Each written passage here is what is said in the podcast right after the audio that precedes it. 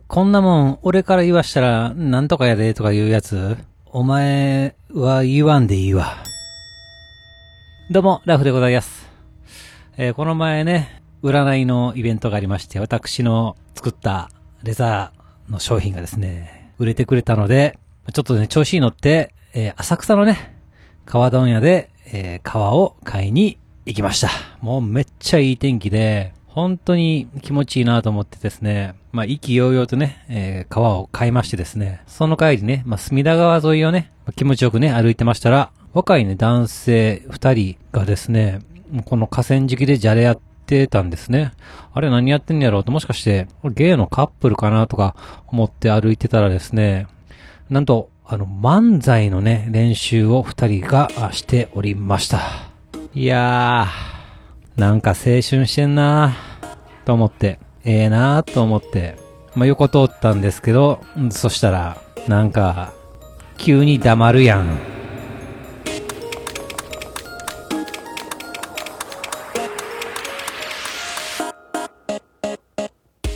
はい、始まりました。一人笑い第175回ということで、えーこの番組はずっと笑っていたい年のスピンオフ番組として私ラフ一人で喋るポッドキャスト番組です。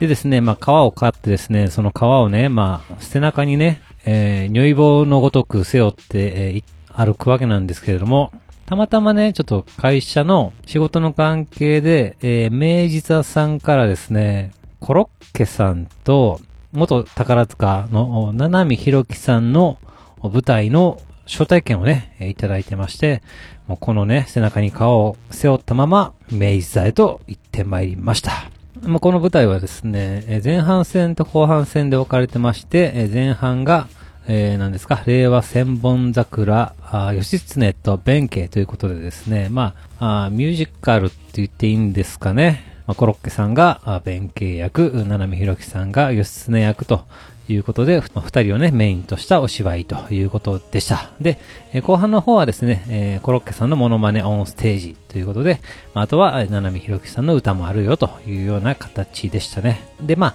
やっぱり明治座行くたびに私よく思うんですけれども、基本的にね、やっぱりお客さん、高齢の方がね、やっぱり多いんですね。まあ、もちろんももクロさんがね、えーやるときとかは、多分若い子がたくさん来るんでしょうけれども、まあ、私、もらう招待券といえばですね、大体演歌の歌手の方だったり、まあそういうことでね、やっぱりお客さん年齢層結構高めですね。とあとまあ、ななみさんのファンはちょっと若めかなというような感じでした。で、まあ、久々に舞台やということでですね、まあ、気持ちよく見てたんですけれども、もうさすがにね、もうコロッケさんのモノマネはね、まあまあ、もうある意味完成されてまして、もう、だから、なんていうんですか、もう、散々、テレビでも、もう見たネタなんですよね。まあ、最後のメインでは、五木ひろしロボットが、ね、もうおもろいやつやってましたけれども、やっぱりね、まあ、おもろいんですけど、おもろいんです、おもろいんです、めっちゃおもろいんです、もう笑うんですけれども、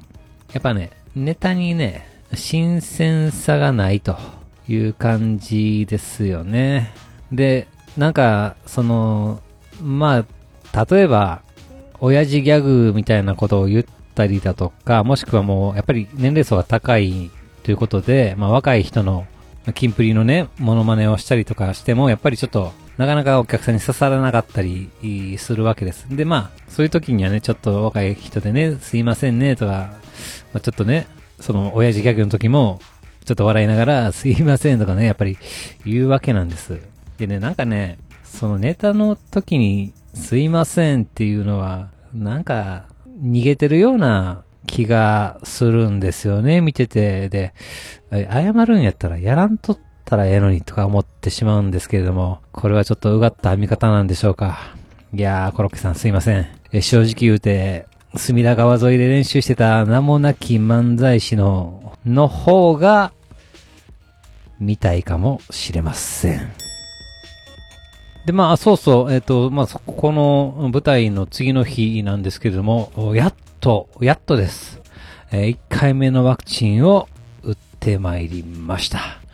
まあね、副反応もね、なんもなくてね、あ、よかったよかったと。まあ、1回目なんでね、えー、まあまあ、大丈夫やろうと、まあ思ってたんですけれども、まあ実際にね、なんもなくてよかったなと思ってたんですけれども、えー、打った後、まあ、15分ぐらい、えー、会場で待つわけなんですね、やっぱり。で、その待ってる時に、その会場の壁とかにワクチンの副反応がね、ある、例えば発熱とか痛みとかに対しては、この市販で売られてるね、えー、薬として、まあ、ロキソプロフェン、えー、ロキソプロフェンとかが有効効果ありますよってね、まあ、壁にね、お知らせが貼ってあるわけなんです。で、やっぱおばはんがね、薬の名前が覚えられへんということで、えスマホでね、このお知らせのポスターを撮影してたわけです。ね、薬の名前のところですよ。ただね、このワクチン会場、撮影禁止なんですよね。で、あ、大丈夫かなと思って見てたら、もう、案の定です。もう、だいたい職員の数が多すぎますからね。もうそんな撮影なんて一発ですぐ見つかってしまうんです。